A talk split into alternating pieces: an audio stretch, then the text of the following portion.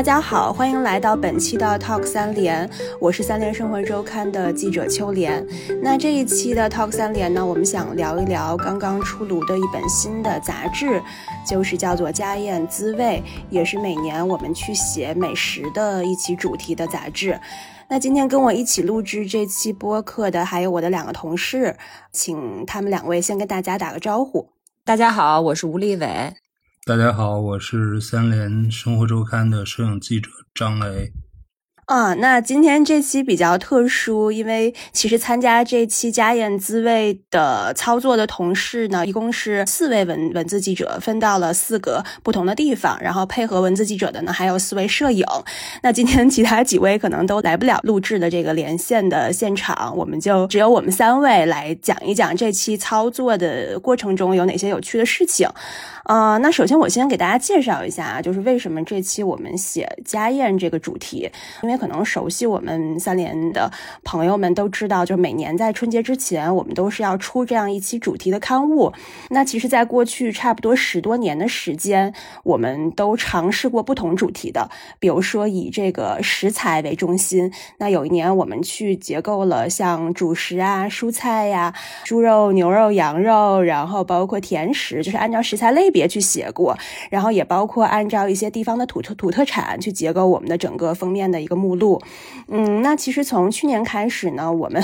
一方面是其实全国的这种美食的目的地我们都走的差不多了，那以这个食物为中心的操作方法呢，有点山穷水尽了，所以我们就想是不是能有一个新的角度切入。所以去年开始，我们就有一个新的结构，就是去全国各地找一些比较有人情味的小馆子，然后去以这些小馆子。为这个一个个主角去串联。那今年其实我们觉得，嗯，不管从读者的反馈，还是我们记者这边的操作，都觉得写人跟写食物是一个同样有意义的事情。所以，我们这期呃又是春节之前嘛，然后再加上去年的这个时候，其实因为疫情的一个反复，有很多朋友们其实并没有能够回到老家去过春节。所以今年我们会觉得是一个非常热闹，然后非常团圆主题的一个节日，所以就把主题定做是一个家宴。的一个写作方向。那其实当时我们确定这个主题之后，一个很困难的任务就是能够找到一个合适的人家去写一场非常有意思、非常重要的家宴。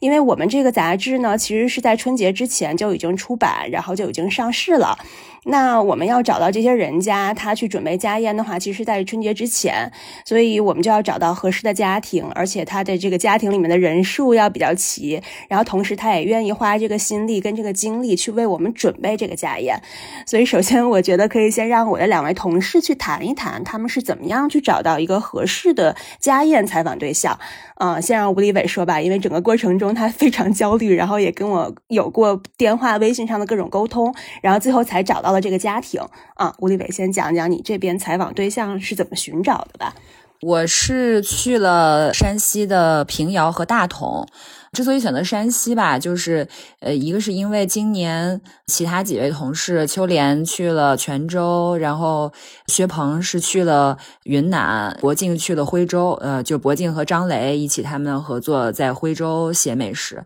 然后我出于大局观的考虑，我觉得必须得在在北方选择一个目的地，然后我这回是选择了山西。呃，因为山西是我我老家就是山西的，就是我觉得可能选择山西对我来说在心理上是非常接近的，就是我觉得家宴这个话题，那可能在这两个地方我会找到更多的共鸣。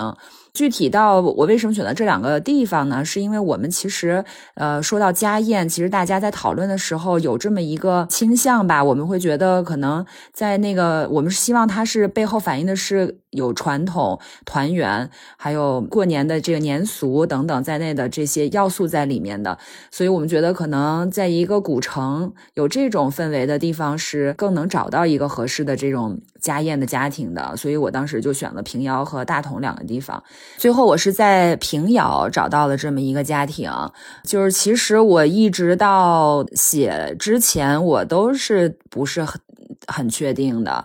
因为我设想的就是这个家庭应该是一个特别热闹，然后特别有团圆感、亲情的那种，就是快快乐乐的那种，其乐融融的那种感觉的。但是我这个家庭，我觉得情感上其实是比较淡的。呃，他是一个退休厨师吧，就他是一个县那个县的招待所退休的一个厨师，然后他自己本身也手特别巧，就是喜欢做一些。呃，跟古建有关系的，做一些纸扎呀之类的，就是他，他是个兴趣特别广泛的人，然后他就常年就是喜欢在外面跟别人交游，啊，然后也喜欢呃有很多爱好，但是我觉得好像跟家里面的这种情感连接不是特别的紧密，然后我觉得我真正最后产生改变的是，呃，就是我在写稿之前又重新看了一下一九九一年那个李保田和赵丽蓉的那个电影。过年，我不知道你们有没有看过，就是里面有葛优。呃，梁天、马小晴什么的，就是他们一家子过年的事儿。后来我就想，其实我这个家庭平淡，就是其实就是正常的，就可能大多数家庭是很平淡的。我们这次其实要求非常高，就是你首先又要这家做得好，就是不是比如我们随便找一个谁来做一桌饭，就是很普通。我们还希望他做得好，能够体现当地的特色，它是传统菜。同时，我们又希望他们家有特别呃。有传承，有传统，然后有这个几代人之间的这种关系，这个我觉得很难达到这么一个特别完美的状态。然后后来我就就真的是在这个电影里觉得，嗯，这个其实我采访这个家已经是很能达到这个要求，其实还是能体现出来他这种情感的流动的。虽然他是很平淡，但是我觉得那也是一个更真实的一个中国北方的家庭吧。对，张雷再讲一讲你这边。家宴，我不知道是是不还还是文字记者博静他联系的嘛？就是你大概会有见证这个比较艰难的联系的过程嘛？对，只能说见证了哈。那个 这回家宴，我们就去的地儿是那个黄山地区嘛，就是古徽州。它这个古徽州主要是过去讲就是一府六县嘛，一府六县包括的几个地方，然后比如说有歙县、黟县、休宁、呃祁门、绩溪、婺源。当然，现在婺源是属于江西地区了，然后那个绩溪也是从黄山地区划出去了。除了这个婺源和绩溪，然后其他这几个县，包括黄山市区，就是屯溪，我们都走到了。然后我们这回的那个家宴的选取的人物，是一开始博静联系了一个，就是一个原来在。就是从上海来的一个女诗人吧，然后后来她就在一线的一个山里边，就是挺偏的地儿，在县城外边，然后做了一个民宿，嗯，然后她自己做一些改良的徽菜。她来这个地方也都二十多年了，然后就是她和这个相当于村子里这些帮她，比如说做民宿的这些木匠啊、工匠啊，然后包括。在民宿里做服务员的这些阿姨们的一些关系吧，嗯，他做的主要还是一些口味上会偏改良的一些徽菜，因为徽菜传统会比较重油重重色一些，所以他这个民宿，因为他考虑到有各种。呃，来自不同地方的，甚至国外的一些游客，呃，一些客人嘛，所以他这个如果是纯做就是很地道的这种贵州口味呢，害怕大家可能会不太都能接受，所以他做了一些改良。其实我觉得味道还还挺好的啊。然后另外的一个家宴的一个采访对象呢，就是呃徽州本土的祁门，呃，就是一个祁门人，然后一个摄影师吧。呃，我也不知道他的正职是做什么的，反正就是他通过多年摄影，然后拍摄这个骨灰州的一些民俗啊，然后一些呃建筑，包括风光的东西，然后把徽州的山水民俗之类的，然后介绍到外边去。所以可能这两个人相当于是一个外来，然后扎根本土，然后一个是本地人，又呃向外人去介绍本地文化的这么一个，可能有一个对比吧。行，那我再顺着说一下我这边啊，因为我这边去的是泉州，然后其实我去跟我周围的那些帮忙打听的朋友们就很强调说，一定是要可能反映这种泉州地区这个比较有特色的这种民宅，就是比如说大错呀这种环境，他们管那种院子不都是叫错嘛？等于有一个朋友，他的另外一个朋友是当地一个小学的语文老师。然后呢，他就跟我说，他记得他们班有一个学生，一个女孩，她写过一篇文章，就是写个作文啊，就是讲她怎么回老家过年的那么一篇文章，就是讲老家的那个宅子是怎么样，然后他对那个整个一砖一瓦，然后整个泉州地区的这个建筑都描写了一番。然后他就觉得，哎，那他家应该是有这个环境，然后就让我去问一问。那其实我一开始我因为是联系的是那个戏曲的那个名角，其实会把他们家排到比较后的位置，因为他们家。其实不是在泉州的，是就是市区的这个部分，是在安溪那边。就是泉州，它如果是分成山跟海两部分地理的话，它是在山区的那个部分。那从泉州市区过去要一个多小时的时间。给他们家打了一个电话，然后他就说：“哎，说我们这周末正好有一个。”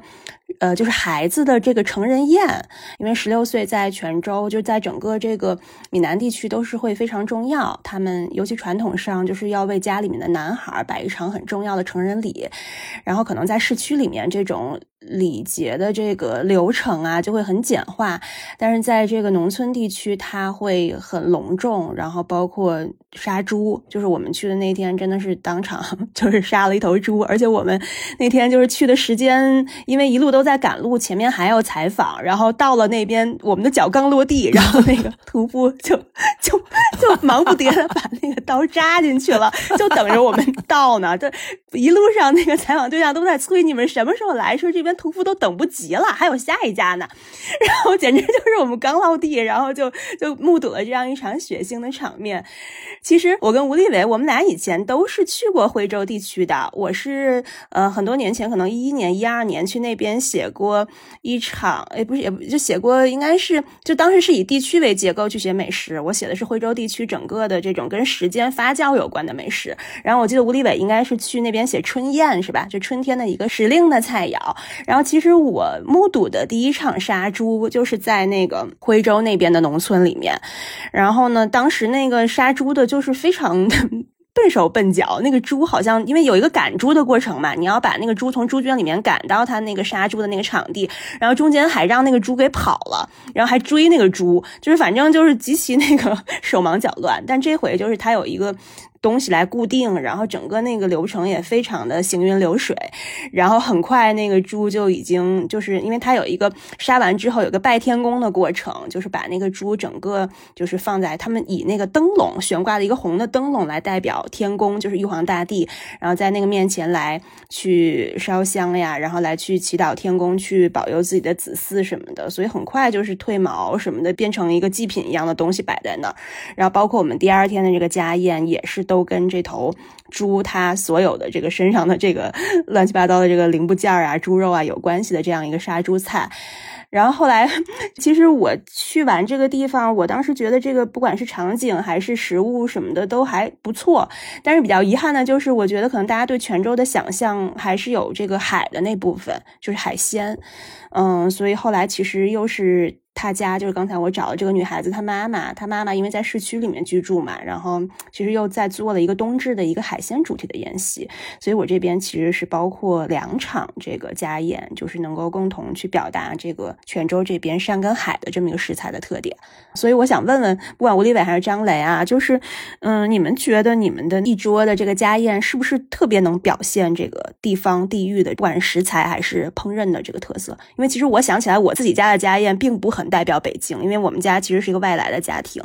就是在北京可能也就是二代三代，就是并不是一个就是很多老北京的那种状况。那如果是我不知道像你们的家庭跟你们采访对象比起来，就是是不是其实还是我们会选取一些非常地域元素比较重的一些这样的家庭来呈现给读者。其实我在平遥写这个家宴嘛，就平遥有一个特别有代表性的过年家家户户都要必吃的年菜，就叫河碗子。它是在那个山西各地都有类似这么一种宴席的这种形式，或者说是一种这种做菜的这种形式。但是它可能在不同地方会有大概稍微有点变化的名字，嗯，但是它其实其实都离不开“碗”这个字，它其实就是一种食材先提前做成半成品，呃。然后在过年的时候再上锅去蒸，就把它完全做熟。就是它其实是以一种以肉食为主的这么一种菜，它是可以有很多内容，但是它就是你用这种方式做就叫河丸子。在平遥就是那肯定就是，如果你要是做做一桌宴席的话，河丸子是必不可少的。无论是过年还是普通的宴席，都会做这个。对于我来说呢，就是因为我我的老家在山西太原，我爸妈那做的菜肯定是跟我这采访对象不能比了，就是人家是那个做的非常有章法的，就是但是我记忆里就是我，嗯，小的时候就是每年过年的时候，就到大概腊月二十六、二十七的样子，就我爸妈也会炸丸子呀，做烧肉啊，就是炸带鱼啊这些，然后呢，在过年的时候，就它会出现在很多菜里头，比如说。丸子就炸好了之后，可能会放在烩菜里，或者是醋溜丸子啊。然后烧肉呢，就是或者就直接烧肉吃，呃，再蒸出来直接吃，或者说也是放在烩菜里那样吃。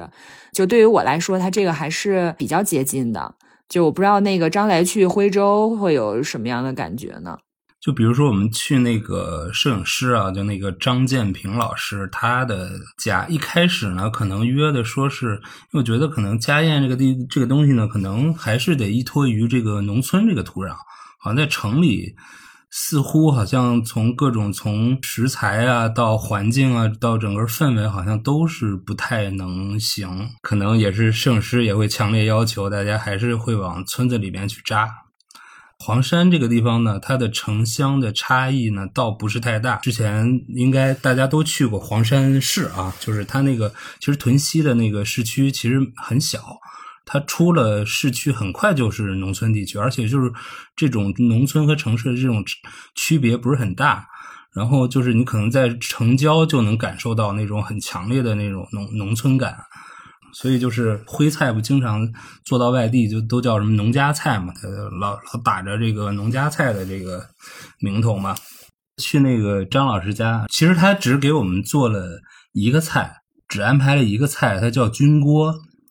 这个军锅就挺有意思的，就是它这个呃徽州地区自古以来它都不是一个那种战乱的地方，所以说呢，这个地方打仗很少。但是呢，适合屯兵和养兵，所以就是大概明清的时候，就会有很多这种官兵被安排到这里，或者从边关地区回来以后安排到这里，然后在这边，然后他们就形成了自己的一些菜系吧。军锅看着也就是跟那个大锅菜似的，但是它会分层，它比如说最下面那层，它会放干笋呀，或者是什么。干豆角啊，就这一类的东西，它会比较能够吸收那个汁水，然后再往上呢，就是可能会放一些鸡肉或者是炸豆腐之类的，然后再往上一层可能会摆一些丸子，呃，还有红薯粉、红薯粉条，嗯，然后最上面呢是一层这个红烧肉，所以它就是一层一层的这样，他们也叫什么千层锅，嗯。但是他们本地人还是喜欢把这个叫做菌锅，所以这个菜是，呃，我之前没有吃过的，可能之前有吃过的，比如像广东的那种盆菜，但是那个盆菜呢，它的首先它食材上肯定会更。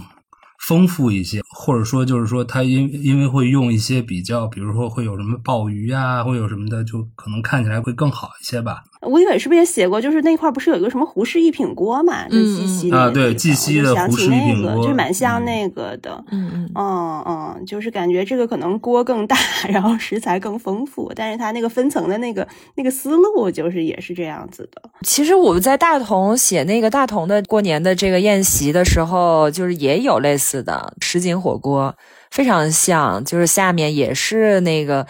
嗯，以菜为主，然后在中间是一些，就是也是像黄焖鸡之类这种，或者是冬瓜，就它能撑起来，能起到一个支撑作用，就耐煮的吧。然后在最上面才是这个特别呃喜庆的，就是这个也也是烧肉、酥肉丸子，然后还有这个虾呀什么，就是显得红红火火的这种感觉。对，我记得就那个鸡西的那个一品锅还是盆菜，就是它其实一开始有一个搅拌的一个过程。我不知道你们这边就是这个菌锅，它是就一层一层老老实实的吃，还是大家一上来先给它和拢了，然后这样整体这么样，就是给当就是当那个大烩菜这么拌着吃？呃，我观察的是，好像大家先把上面那个肉吃了，吃了以后呢，然后那个张建平就开始拿筷子跟那儿搅和。然后我也不知道，对，就是那个是一个正常的，还是一个怎么样？嗯，还是就是应该就是先把上面那层肉大家吃一下啊，也不说非吃完，因为挺多的，就是可能一人吃个一两口，然后可能会有一个主事人来搅一下，因为那锅确实挺大的。嗯，我们那桌除了那锅菜，可能就是一些其他的那种小小的那种小菜了，就没有什么大菜了啊。就热菜就没没什么了啊。对，因为我记得好像是哪里，就是类似这种搅和，还是有一个说法，就是类似大家是齐心协力，什么来年去干一件事情怎么样，所以他就是要一起有一个搅搅拌的过程，一起讲，或者是某一个人来讲吧，就是大概会有这么一个过程在西安。那我们就没有了，因为就是它这个什锦火锅也是。呃，建立在这个蒸菜基础上的，像最顶层的这些招牌的这个肉条啊，这个什么什么丸子这类，它其实都是已经是做熟的。那就是大家先把这个一年的丰盛，代表最这个喜庆的东西吃完，吃完之后，下面的其实就是慢慢煮。然后它其实那个才是，就我当时吃那个其实挺感慨的，我觉得它就是一个过年的那么一种。一个过程，就是你当你端上来的时候，大家气氛很热烈，就是要吃肉啊，吃虾呀，就是吃特别那个精彩的那部分。然后它就是慢慢煮着煮着，然后你就发现这个整个那个一桌人，就大家气氛是呃平缓下来了。其实它是一个那种娓娓道来的感觉。然后你在吃到那个白菜的时候，你就有种。他就吸足了这一年的悲欢离合，然后你再去慢慢吃它那个，就是我觉得它就是整个跟这个过年的那种。那种节奏是一个特别符合的一个菜，很好很好。你这个有写在文章里吧？感觉 赋予了这道菜 别样的深意啊。写了写了。哎，我有一个好奇哈，就是也不是好奇了，就是我们这次那个难得有摄影记者啊，就是跟我们一起聊年货的这个采访的过程。就是我就是特别想问问张雷，你这次去拍那个家宴，就是你跟以往去拍咱们普通的写那个美食，就是你会有什么不同的感觉吗？你觉得拍家宴更出片呢，还是不容易出片呢？我觉得一个是就是刚才说的，可能在还是到农村可能会相对的整体环境会好一些吧，气氛会好一些。然后，嗯，再一个就是要看这个村子里人多不多。就是你比如说北方农村，肯定这还没到时间嘛，就是大家没没回来呢，应该相对比较冷清一些。然后徽州那个地方，我们去的，嗯，也还好。嗯，泉州我是知道那个地方，村里基本上你三天一小宴，五天一大宴，那反正肯定都能赶上。拍摄我觉得还是不可控的因素更多吧，可能，因为如果是。比如说去年还是前年拍那个小饭馆的时候，我觉得还好，是因为就是说他只要说跟采访对象沟通好了，那其他的就看你摄影师自己的一些想法和那什么了。就是你可以在这个有限的范围空间里面去，就是达到你想要的那个效果。但是这个家宴这个东西吧，可能它不光是做菜的，还包括吃饭的人，包括整个气氛。所以说，它比拍饭馆，我觉得可能要难，它就是不可控的因素会更多。嗯，而且就可能就那么一次机会，也不能在人家天天让人给你做家宴，天天有人来吃宴席。我这边的感觉就是，哎呀，你要想让一次宴席哈就能样样面面俱到的都能符合你的要求，就是挺难的。最妙的就是说，你能赶上一个。就比如像秋莲说的，他正好赶上一个那种成人礼，然后大家都来吃饭的那个，那个是最最好的一个情况。嗯，对，因为像。嗯，怎么说？就是因为你刚才不是提到说，就是各地那个过年餐桌上会有什么嘛？因为泉州这边，嗯，当时比较头疼的就是，其实我了解了一下他们过年吃什么，他们很多人是吃火锅的，就是那些家庭。那我就 觉得这个东西写出来实在没有没有什么特点。然后包括如果是配合火，如果是不吃火锅，那你桌上那些菜其实也非常家常。就比如说我问他们问题，我就说就是什么菜你们觉得最代表泉州？他们会说是。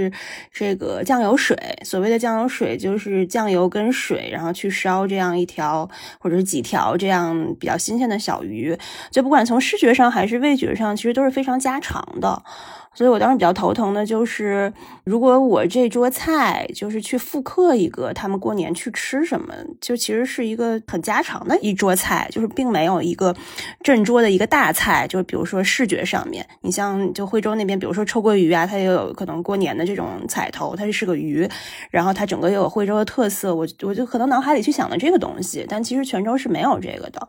所以我在这边就是。又正好赶上了这么一次机会嘛，我觉得就是更就是想尊重他一个很自然的状态，当地人吃什么就是什么，就没有说让你刻意去给我做一桌你过年吃的，或做做一点什么东西，就是完全是尊重他那天应该吃什么，他就是照常去做就好了。但反而是他这样做出来，我觉得还是能有一些地方特色的，就比如说你杀猪菜嘛，各地都有，那可能红烧肉也是都有的，就这个就不说了，这个每个地方都一样。然后像他们有一个猪血糯米糕，就这个我觉得还比较有地域特点。我看你写的那个我也很好奇，就是他那个是没血没做熟吗？不，他就是拿拿那个猪血，然后去跟糯米混在一起，然后上锅去蒸，就这么一个东西。但其实就你会觉得这个东西可能会很腥啊什么的，就是觉得。就比较黑暗，这个这个这个料理，但其实没有，就做出来，就你不会觉得那个血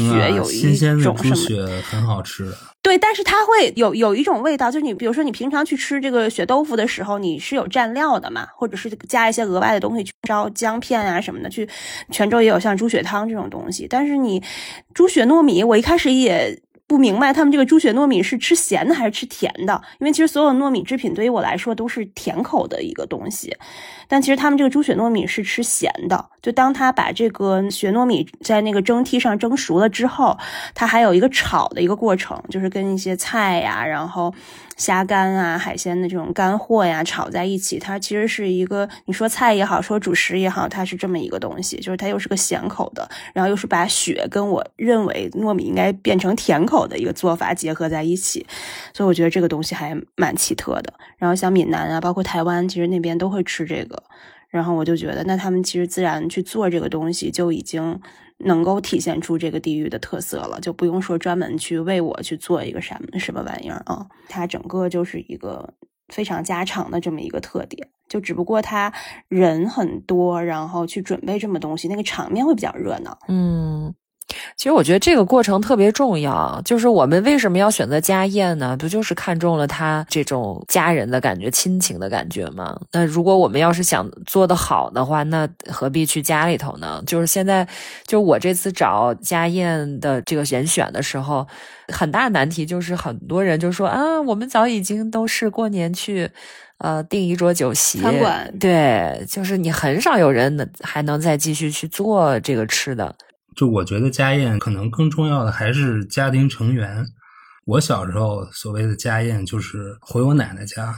因为我是河北邯郸的。刚才吴立伟说的那些过年前要准备的那些什么炸丸子、炸带鱼啊什么的，跟我们家都差不多。比如我小时候记得最清的就是说回我奶奶家，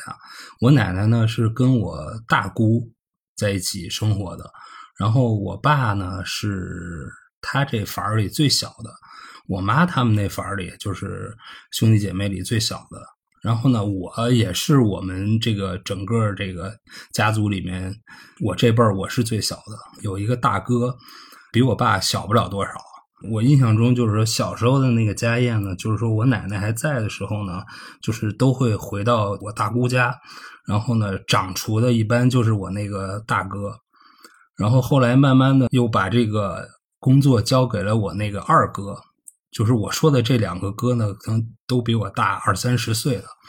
那会儿的家宴，我印象中也没有什么，就是北方的那种菜，没有什么可以，呃，反正就是比较重油重色呀，然后炒菜呀，然后比如说什么肘子呀、四喜丸子呀，就这些东西。然后我印象特深的就是那时候小时候会吃到一些所谓的海鲜，就是你像我们北方的这些孩子们小时候吃到我我小时候吃到的唯一的所谓的海鲜就是冻带鱼和冻的黄花鱼。就是那会儿，就是逢年过节单位会发嘛，然后就是那些鱼被冻成一大坨一大坨的那种。那会儿要是说回奶奶家吃，有可能是春节，有可能是什么国庆啊，或者是八月十五的饭的时候呢，就会有那个泡发的那个海参和鱿鱼，然后那个鱿鱼呢就会切成那种鱿鱼花儿，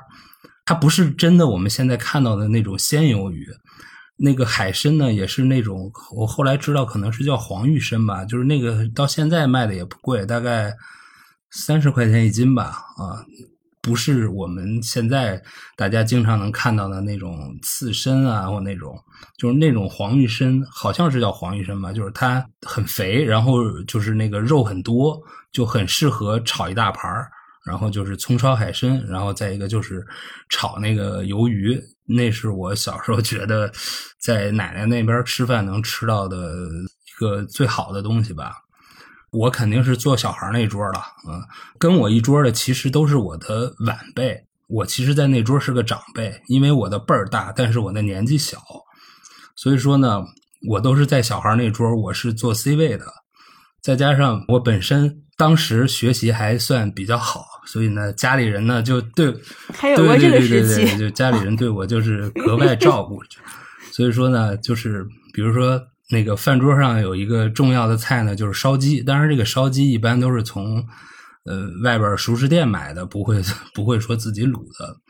就是烧鸡也是一个北方在吃席的时候一个很重要的一个菜嘛。然后。我就记得特清楚的，就是说那个烧鸡的那个脑子里边，就是就是那个鸡脑子，就是那白色的，把那个鸡咬开那脑子，我们叫鸡老头儿。谁吃这个就非常有有讲究的，那一定是这桌上最最聪明的那个人吃。对对对对对对对，就是这个鸡鸡脑子，我是吃了好多年呢啊，就是基本上我在这个肯定是我来吃。什么时候就不给你吃了，请问？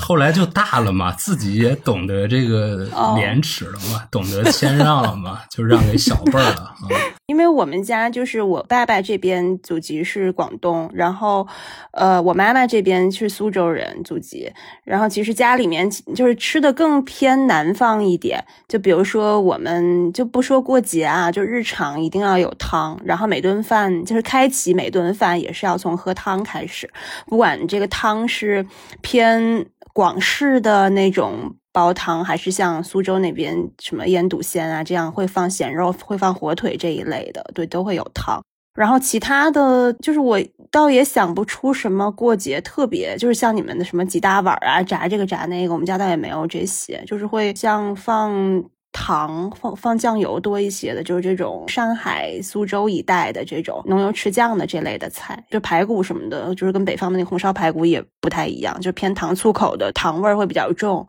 对，就这类的会。更多一些哦，对，然后其实像我们家每年就是非常特别，自己还会腌东西，就是应该你们是不是家里面都不会？因为这其实是南方的一个腌什么呢？我们腌咸菜，就是像哦，不是，我们是腌鱼、腌肉这些，就是完全是像你们可能在安徽会拍到这样的情景，是吧？对，那我们家会腌的时候就是。对，就其实北方的这个气温也合适，就是挺冷的。你放在那个缸子里面，像我们家现在啊，腌了青鱼，太冷。就是说，如果你在室内是有暖气的那个，是有点热了；如果你在室外零下是太凉了。其实长江流域的那个那我们家是合适的，就是不会让它很快腐败，然后也不会让它说给它冻住，让它就是给它停止。对，我是想说，我们家那个放这些烟货的那个位置，它也是介于室内室外的啊，那就对了，那就对了。对，直接你肯定不能放窗户台，也是刚好。你也不能放在很暖，对你可能放在那种比较凉的一个室内的一个地方，嗯，对，我们有一个室外的，然后但是也封住的一个哎，空间，对对对对，就是不冷不多就是冷热吧那。种，嗯，现在有腌青鱼，然后还做了这个酱油肉，哦这些其实都是会过节的时候吃，我们现在日常也吃。那我觉得这个还挺有我们家特点的点挺好的。就是我妈是山东人，然后她会，但是现在因为就是也是很年轻，就的很小就到了河北，然后其实还会有一点这种就是胶东人的那个一些口味在里边。它也不是海鲜，因为过去的条件没有你在内陆哪哪哪来海鲜呢？它有我们家有一个保留菜，就是我妈的，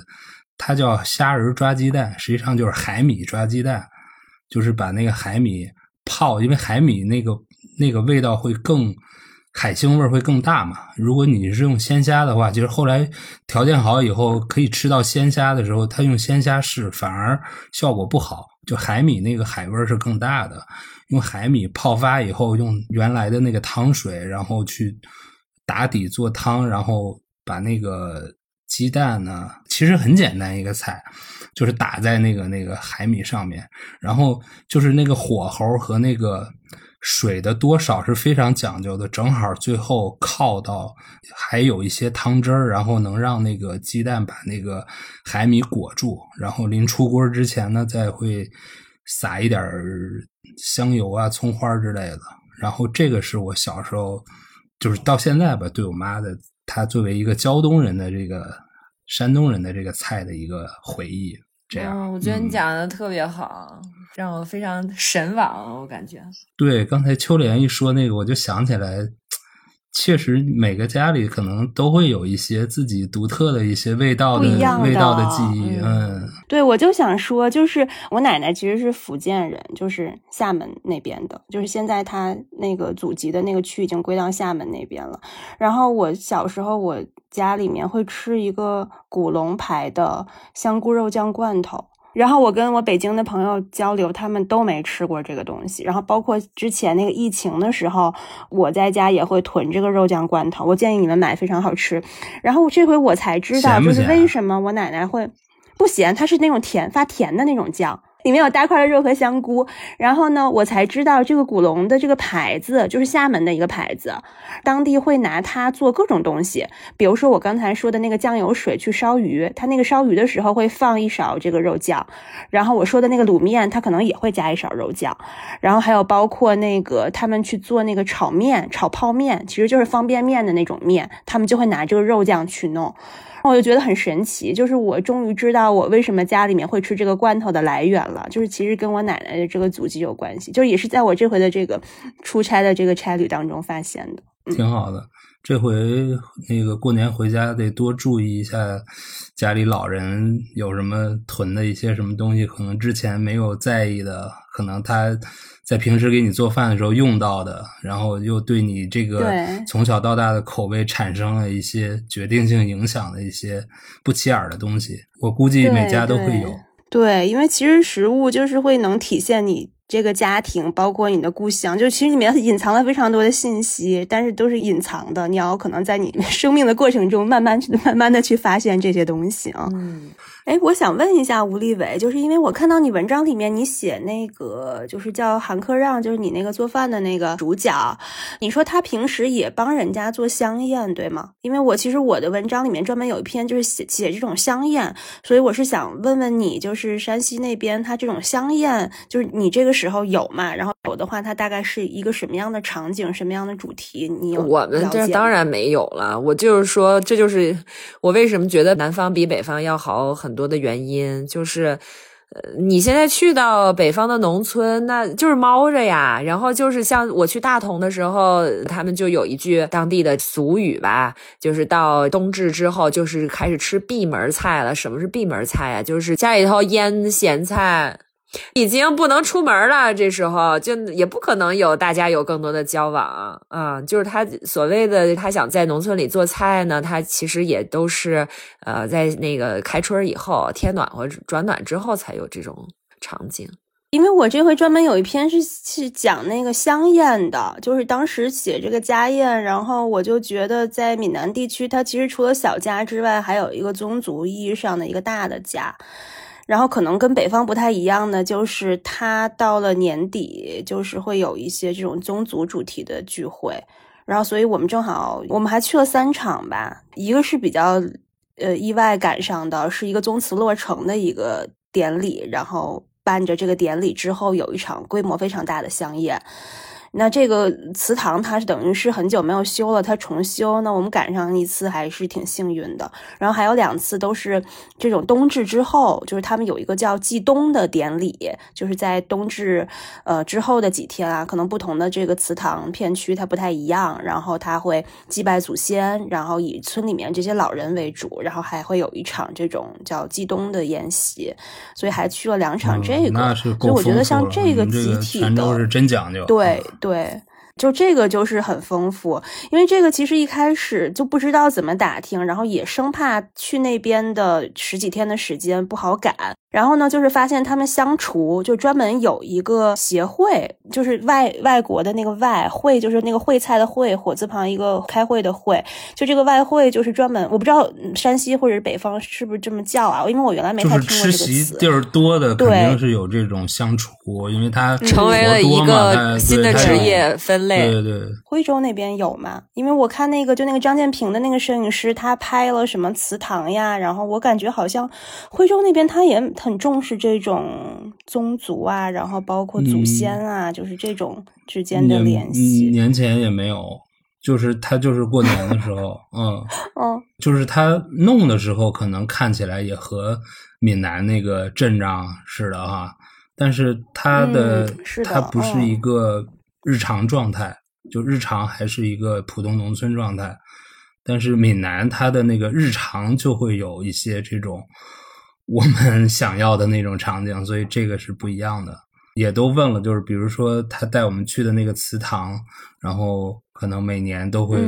做一个，就像那种流水席似的那种长席的那种，但是只是过年的时候才有。哦，那确实可能这块儿就是闽南的这种日子，它会更多一些。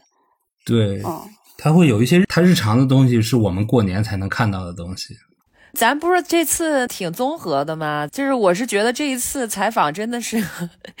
我觉得这次工作量是特最大的，因为以前我们可能一次就是一个主题，但其实我们这次是把我们之前所有的都囊括进来了，我们又多了这个家宴，同时我们还有。呃，近几年做的这个餐厅的餐厅故事的采访，同时我们还有我们最传统的关于当地美食的介绍。咱们聊聊咱们这个餐厅部分呗，就是你们的那些餐厅怎么样？因为我是看博静，他好像说张雷是跟小餐馆的那个老板相处的特别默契，就是还一一起喝酒什么的。哦，那个餐厅应该是我跟博静，我们都各自。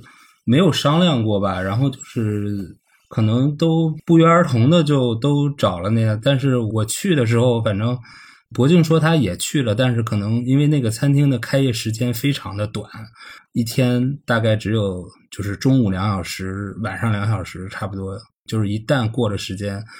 这边就打烊关门了，所以可能博静去的时间不对吧，所以没赶上，然后我是正好赶上了。赶上以后，我就觉得那个餐馆的那个感觉特别好，就是特别苍蝇馆的那种感觉。然后人又挺特别多，等位还等了半天。我等位的时候就跟博静说：“我说这边有一个馆子叫什么？然后我觉得就还挺好的那感觉。我说你要不要过来一块吃个饭？”然后他就说：“啊，他知道那个。他说他什么昨天还是今天还去了一趟，然后门没开。”差不多他过来了，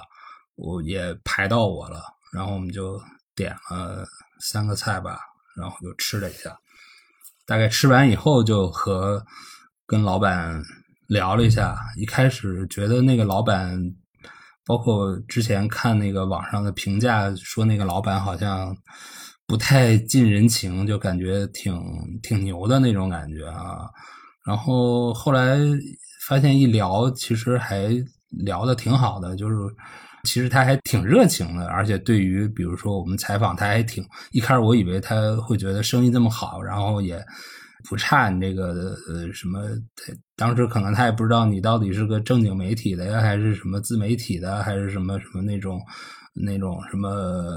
网红打卡的，或者是那种叫。美食博主啊，反正就那一类的吧。为什么想问你这个问题呢？就是因为我去年就咱们六月份写小餐馆的时候，年终的这个美食的时候，我是跟蔡小川一起去的云南，然后当时他就给了我很多他的那个感受，他就说：“哎，这个餐厅特别好。”我就觉得这个餐厅，呃，老板特别投入。然后他说：“你一定要好好写这家餐厅。”回来以后，我再回想他给我说的那些，我就觉得其实摄影师就是我们在写这种餐馆，馆主打的是这个餐馆的动人之处。呃，就是我觉得那个摄影师的感觉其实是非常值得参考的，就是可能你们跟那个文字记者的那个视角不太一样。就是其实我就觉得，如果以后再写小餐馆，我其实会要更多的征求摄影记者的意见。就是你觉得，就是比如从这个摄影记者的角度，嗯，去看这个餐馆，是你会觉得有些是跟文字记者是不是有些是文字记者看不到的东西？主要还是看那个状态吧，因为就是我感觉那个。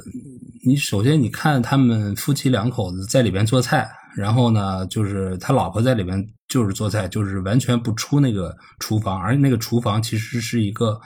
建在房子最里边的，就是他的那个排烟呀各种都不是很好，就他老婆两个小时在里边是不出来的。然后呢，这个老板呢，他是要。时不时的要出来，要是做一些服务员工作，就是比如给人家点菜什么的。我就是主要是通过一看这个老板的这个状态啊，就俩人是完全的一个工作的状态，然后他不会被其他的任何其他东西所干扰，然后他有自己的节奏。其实你从摄影的角度上来说呢，就是他这个空间太小了，你要真是拿一个大相机在里边，你都使耍不开。就是你站哪儿都碍眼，就是那那个通道啊和那些那些犄角旮旯里边，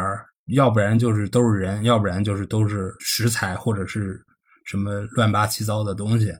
就是你在那儿永远，你要说跟那儿从容拍照，其实特别难。所以那个地儿它不能算是一个很容易出片子的东西。但是我就是觉得这种感觉一定是能出文字的。所以我就还是建议你，就是博静，你赶紧过来啊，然后接洽一下，嗯，因为我个人可能上来跟陌生人打交道的能力可能会偏强一点吧，所以有时候爱跟人唠点有的没的，所以这个正好赶上可能跟这个老板的比较能够聊得来，所以就一开始的这种沟通还是特别的顺畅的。然后也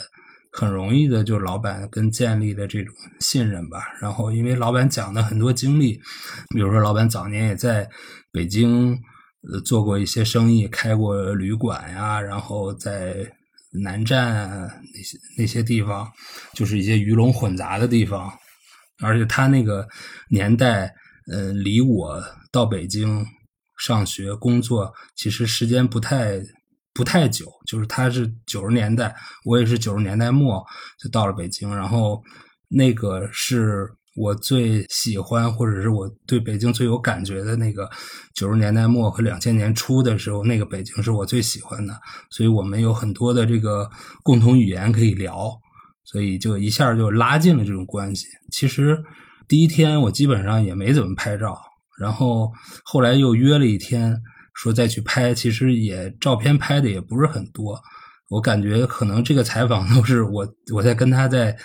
在聊吧，然后包括后最后一起在他饭馆吃了个饭，然后喝点酒。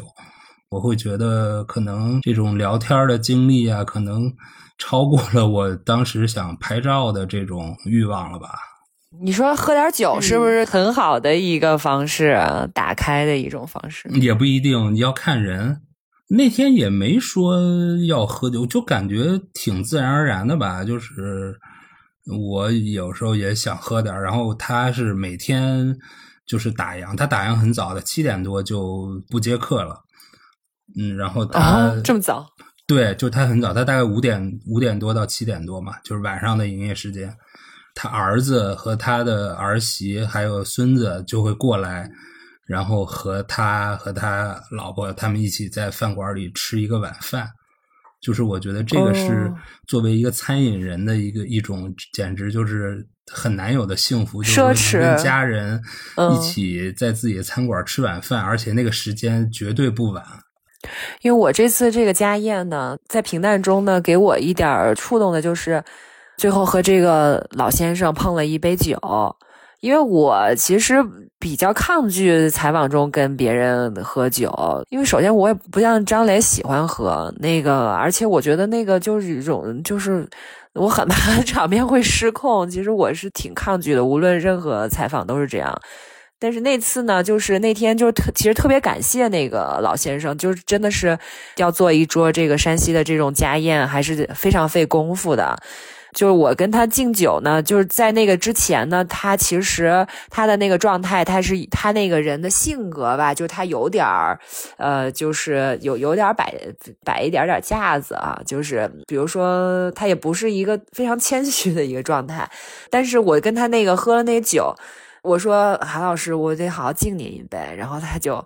哎了一声，然后就是那感觉说，哎呀，你这你总算做对了，你你早就该敬我了。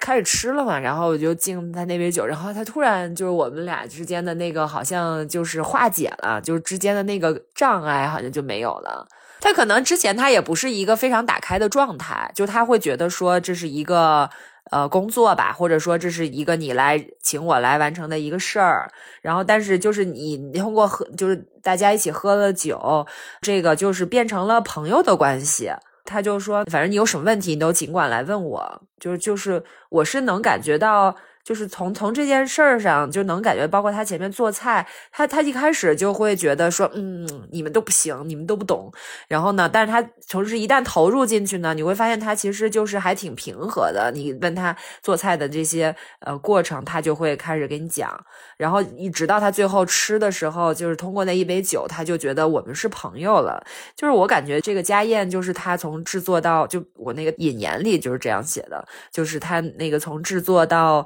呃这个完成食用的这个过程，其实就是他一个打开的过程，就是一个慢慢的变得自己很。嗯，放松就是很开放、很温情的一个过程。反正我是感觉这杯酒，反正对我来说，以后在美食采访的时候，我要 多跟别人喝喝，然后让大家都能就是放下那个就是一个采访和被采访的那种职业的那种关系，变得可能更有更多情感的交流吧。嗯，这我倒觉得不仅是美食采访吧，其实就得分人。好像你要跟有的人去建立一个，就让人家信任你，或者是打开的这么一个过程，可能就是要通过跟他喝酒，或者是某些行业他会比较认这个。我觉得你那边泉州比较丰富吧，就是我这边呢就比较集中，就是它其实就是有点老派的那个，就是老厨师，要不然就是一个老店，就是它就是比较集中。我看你那个其实分散的很多内容。方方面面，连这个带走的土特产都有。因为其实我刚开始列提纲的时候，我觉得就是能够扣这个家的主题，因为其实我们除了家宴，然后还要写这个家乡，就是把这个地方作为家乡，它能够去让人去想念、去怀念的一些东西。所以我就当时我列了一些土特产，但好像不是每每个人都写了。但对于我来说，我是写了，就是我其实去每个地方我也都会关注一下，因为这些东西是可以带走的。然后，其实对于很多漂泊在外的人来讲，他这这个东西也很重要，就是能让他吃到一口家乡的感觉。那尤其像泉州这个地方，其实它这些菜都非常的家常嘛。那你在北京也好，或者是大的一些城市，上海也好，你能找到泉州的餐馆。像北京这一两年吧，不是那种 bistro 小酒馆特别有特别流行嘛？那北京其实是有一家泉州风格的这个 bistro，然后你就会发现泉州当地那种非常街头的那个小吃，被堂而皇之的卖的非常贵，然后再配上它那个酒，就是你要让一个泉州人来北京去花那么贵的价钱吃买街边的一个什么醋肉啊，就那种炸的就跟小酥肉似的那种东西，一定会觉得很好笑。所以我就觉得，如果说在外的泉州人他想吃到家乡那一口，那还不如自己去做。那就是顺着这个思路。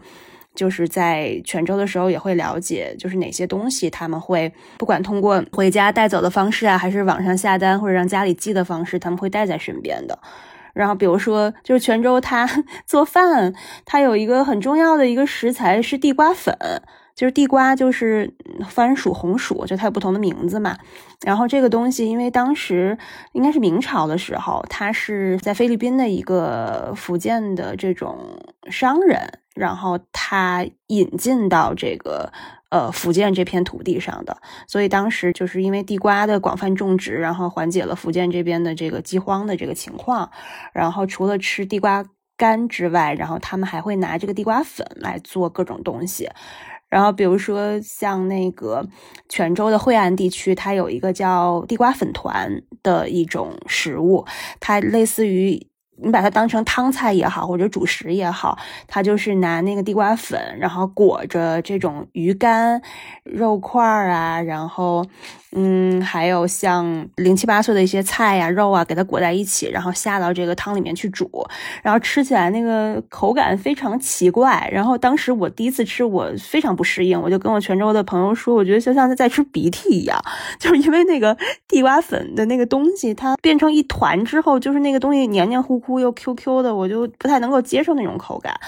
但当地人就会吃这样的一个食物，而且觉得它变硬一点吧。没有，它是在汤里面来吃的，就是你不是吃凉的，对，就下在汤里面一团一团的，然后你想又是那种包包裹着乱七八糟的东西，然后 我第一次吃就觉得，哎，这个食物好奇葩，就这样的东西。然后还有包括他们拿那个地瓜粉，就是裹着各种的肉片，就是他们会去做一个叫肉羹的东西。就什么叫肉羹呢？就是我这个。肉片，不管是牛肉片也好，或者是猪里脊那种瘦肉也好，它在地瓜粉里面裹完了，然后下到浓稠一些。对，它不是，对，它一个是那个汤里面会带那个芡，就是变得浓稠，然后另外那个肉片本身裹了地瓜粉，它会有点 Q，就就那那种口感。泉州人就非常喜欢这种口感，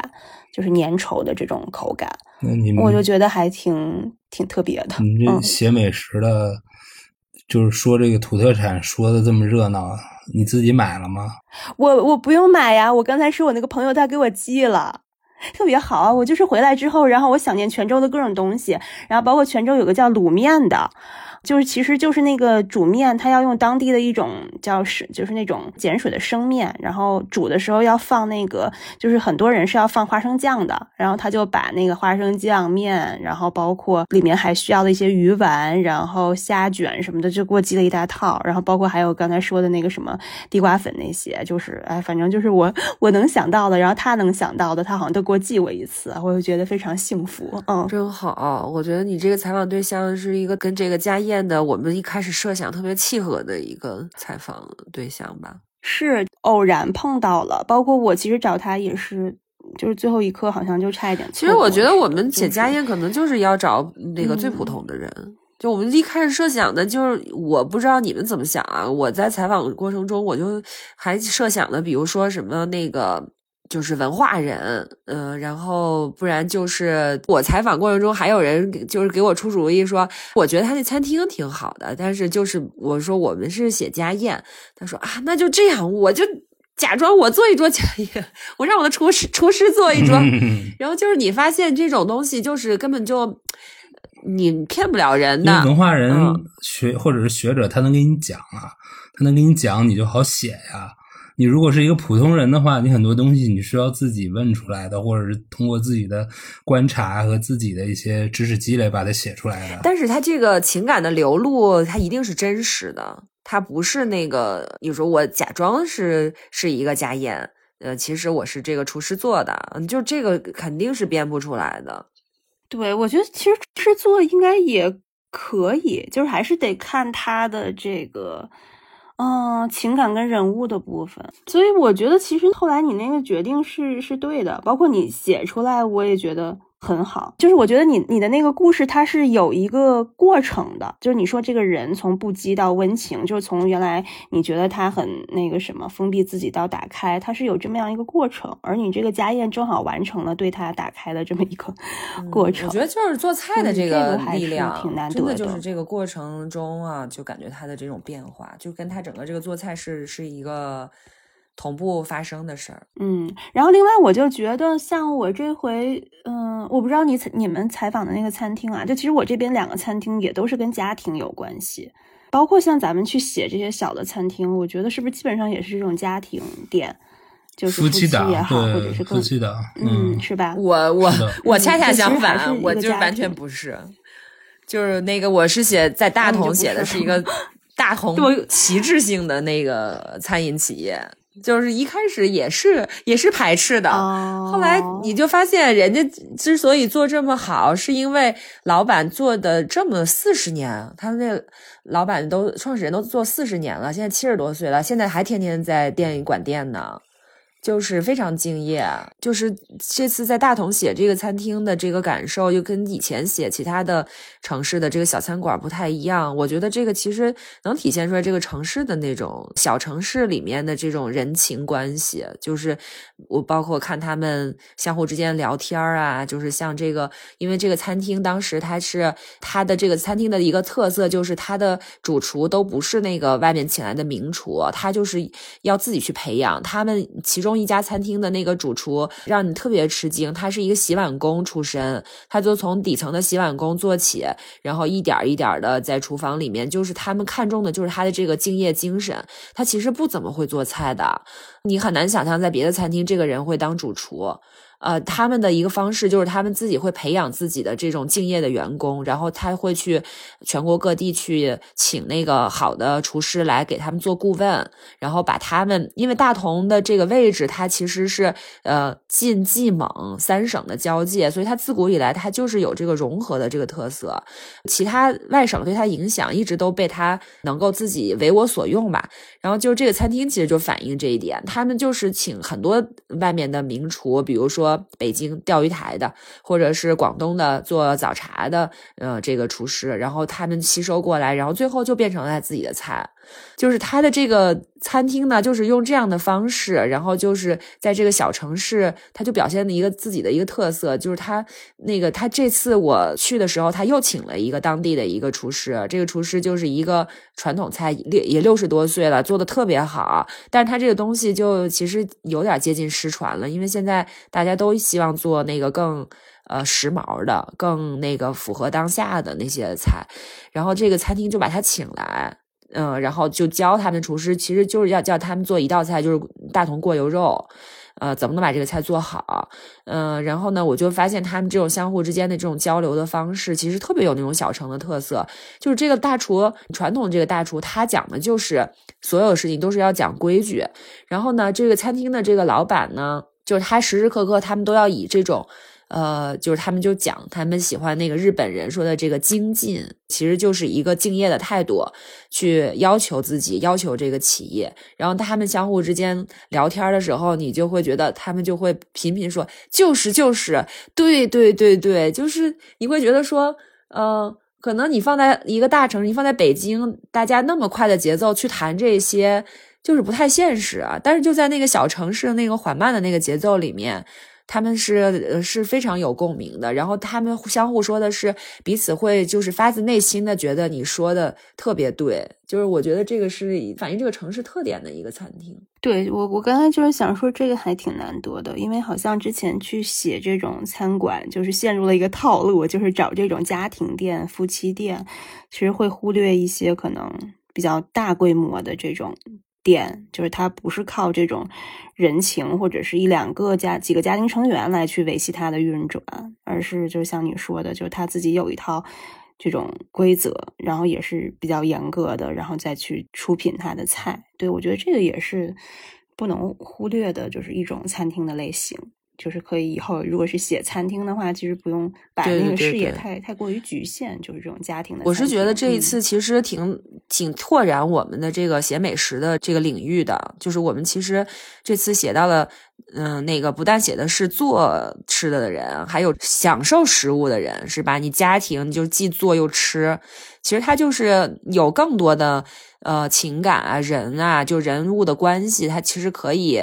嗯，包容进来的，其实也让我们看食物的这个视角也，我觉得也更广了。你像我们一开始从食物出发，我们写到的其实都是我们，比如说这个食物是有有乡愁的，或者说它是我们这个童年记忆中的跟故乡联系的，就它是通过食物来引发的人的这种情感。那我们后来这几年又扩展到了餐厅，它其实就是嗯，从经营餐厅、从食物和经营餐厅的人、做吃的的人，其实它又扩展了。然后我们现在又变成了还有从吃的这个角度、吃食物的人的这个角度，就把所有的东西都囊括进来。我觉得我们这次，反正我觉得是一个突破吧，今年的这个年货。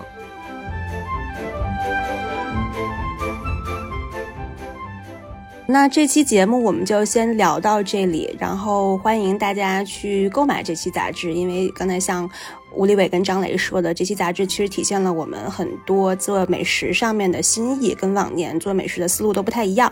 感兴趣的朋友呢，还可以去订阅跟下载我们的数字刊。谢谢收听，我们下期再见。